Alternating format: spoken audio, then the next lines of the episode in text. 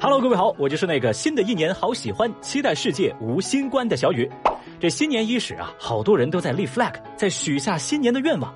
那细细想来，这些年小雨我也立下了不少的 flag。像一九年，我就希望明年自己能有钱；二零年，我也希望明年自己能有钱；二一年了，我还是希望明年自己能有钱。现在二二年了，我仍旧希望明年自己能有钱。哦，所以我的本质难道是复读机吗？不，我的本质是穷人。这年关将近啊，熬了一年的职场人难免心中有小激动，因为有一个叫做年终奖的存在，或许是对这一年辛勤工作的最好安慰。而一到岁末年初啊，公司之间的参差那就一目了然。在热搜上，关于年终奖的话题也越来越多。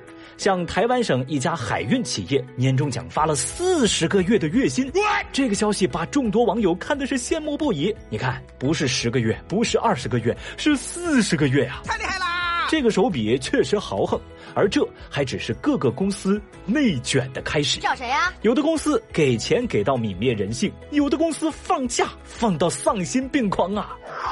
微博一百零九万人关注，成都一家公司元旦春节放假四十七天。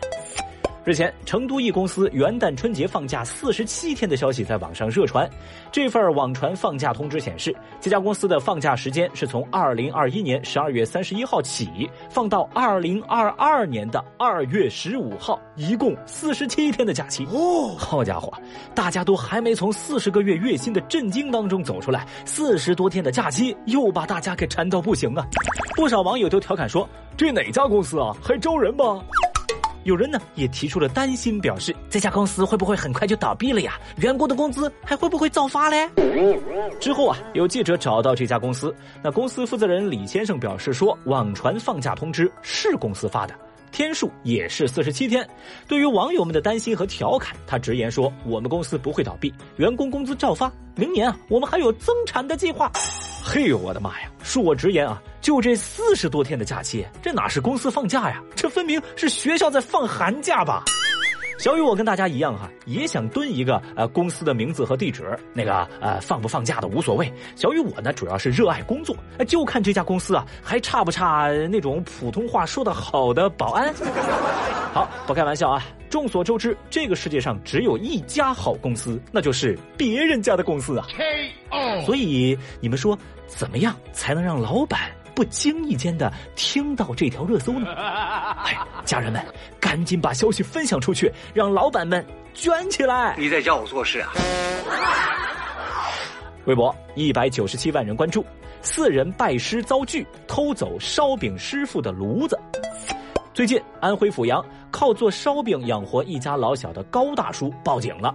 他说啊，自家的烧饼炉子被偷了。民警通过调查呢，顺利抓获了四名嫌疑人，也把这个炉子给找了回来。你说啊，偷钱、偷菜、偷吃的，咱听说过，这偷炉子是个什么说法呢？原来啊，嫌疑人马某觉得高大叔家的烧饼很好吃啊。他就鼓动朋友来学艺，但是遭到了高大叔的拒绝。然后马某就找着朋友，深夜来到店里偷走炉子，准备创业。这马某觉得呀，高大叔做的烧饼好吃，全靠的是这个炉子，所以呢，偷走这炉子就能助力自己的创业大计，走向人生巅峰。会吧？但是呢，非常遗憾啊，警察叔叔一声大咩，哎，马某创业未半而中道崩殂。这励志奇幻又奇葩扯淡的创业故事啊，分分钟把小雨我给看笑了。你说这马某是从哪儿看出来烧饼好吃是全靠炉子的？嗯，哎，难道他拿的是《中华小当家》的剧本吗？炉子已是传说中的厨具？好吧，还能听懂这个梗的朋友啊，来扣个一吧啊。而在微博上，网友们也对此发表了自己的看法。有人感叹：“难怪高大叔不收这些徒弟啊，心术不正嘛。”哼。有人在嫌弃马某脑子不好使的同时，也在好奇高大叔做的烧饼到底有多好吃呀？绝！有一说一哈，这马某看待问题的思路确实异于常人。你说他要真觉得烧饼炉子神奇啊，咋又不觉得提款机好用呢？正所谓欲学其艺，也不可偷其器。无法战胜贪欲，最终只能面对法律。所以你看呐，就马某这个脑子，我估计啊，高大叔就是倾囊相授，他也只会把烧饼做成 SB。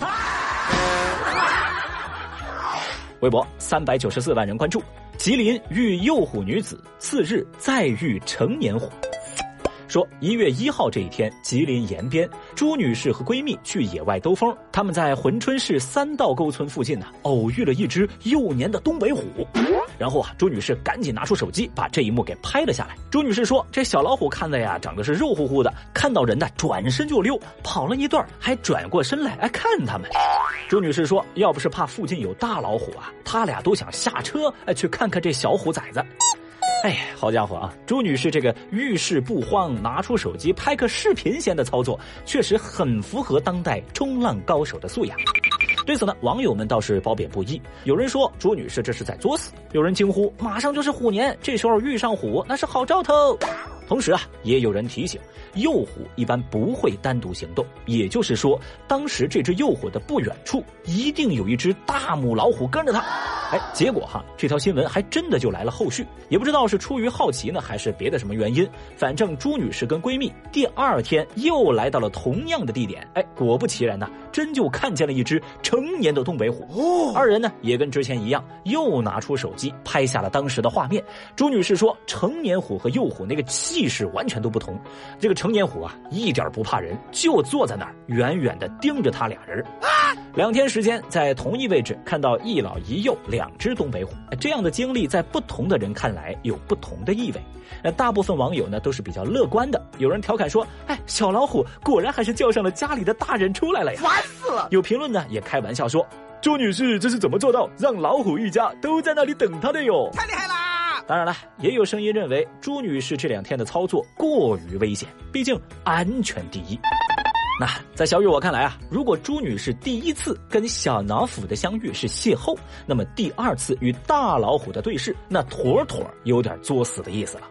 朱女士两遇东北虎，这高情商的说法是虎虎生威，excellent。但是低情商的表达就是你是真的虎啊，这也太低成本了吧。甭管这虎年遇虎走不走运，咱先得保住自个儿的小命啊。这种事情啊，运气好那是偶遇，运气不好那就是食物啊。嗯嗯。总之，朱女士的操作，小雨强烈不建议大家模仿。遇到野生动物，还请尽快远离。微博一百七十七万人关注，男子下车透气，十六万现金，跟着高铁跑喽。那我们知道，列车在中途到站的时候呢，会做短暂停留，有的乘客会在这个时候选择下车活动活动、透透气什么之类的。说最近呢，由长沙南开往厦门的一趟高铁，在停靠上饶站的时候，一位旅客因为下车透气，结果没能及时的赶回车里，但行李还在车上啊，而其中还有大量的现金，据他说大概是十六万。那这位焦急的旅客赶紧跟列车上的工作人员取得了联系，所幸工作人员将行李找到，最终呢也顺利将其归还给了旅客。哎，想不到哈，二零二二沙雕新闻大赛从第一天起就正式开赛了。不可能，不可能啊！哎，不得不说哈，这口气透的可真贵啊，一透透十六万。不过有网友倒是指出，这是透什么气呀？明明就是下去抽烟了嘛，这可能是史上最贵的一支烟喽。是啊，仔细想想，一般来说，现在网络那么发达，普通人也不会带这么多现金出门，而且带这么多现金坐车，那普通人也不敢把包放在行李架上，而是随身携带吧。所以，综上所述，小雨认为这位旅客他不是普通人，毕竟心是真的大。你别说十六万，就是六块钱，小雨我也看得牢牢的呀。你要知道，六块钱要是丢了，我的资金链就断了呀。说起来，二零二二开年就是丢十几万、发十几万、放十几天的，看起来挺豪气。但是我仔细想了想，咱二零二一呢也不差，这年底了，动不动就是几个亿。我感觉啊，以后要不是以亿为单位的项目啊，都不好意思上个热搜了。这个世界太疯狂了。好了，以上就是今日份的厅堂微博报。新的一年，祝各位逢考必过，好运连连，左右逢源，欢度新年。明天我们再聊，Goodbye。